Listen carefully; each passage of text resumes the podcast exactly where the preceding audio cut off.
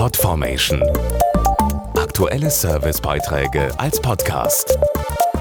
Regelmäßige Infos und Tipps aus den Bereichen Computer und Technik.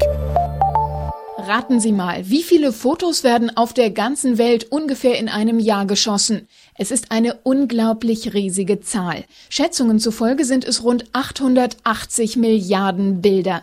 Kein Wunder, dank Handy und Digitalkamera ist es inzwischen ja herrlich einfach, besondere Momente als Foto festzuhalten.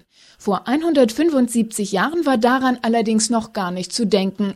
Damals haben drei Erfinder das erste Foto der Welt überhaupt aufgenommen und damit die Fotografie erfunden. Und das sollte schon bald die Welt verändern. Etwa 60 Jahre dauerte es, bis die Fotografie massentauglich wurde. Und zwar durch sogenannte Boxkameras, die einfach zu bedienen waren und mit einem Rollfilm arbeiteten.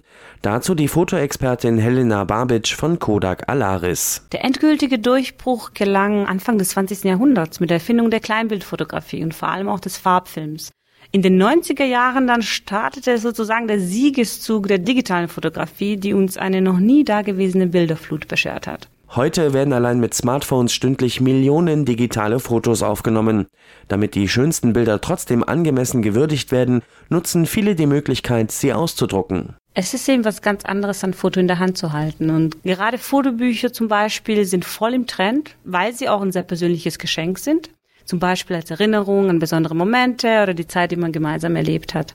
Und gerade diese Fotobücher kann man sogar heute mit Apps direkt am Smartphone gestalten. Dann schickt man sie einfach an den nächsten Händler und kann sie sogar sofort ausdrucken. Wer es noch schneller möchte, kann 175 Jahre nach Erfindung der Fotografie auch innerhalb weniger Minuten sein Handyfoto ausgedruckt in Händen halten. In über 1000 Drogerie- und Supermärkten stehen heute Kodak Picture Kioske.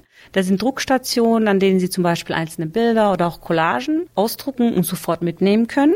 Wer sich lieber Zeit lassen möchte mit der Gestaltung, der kann es natürlich auch von zu Hause tun, mit dem PC oder mit dem Tablet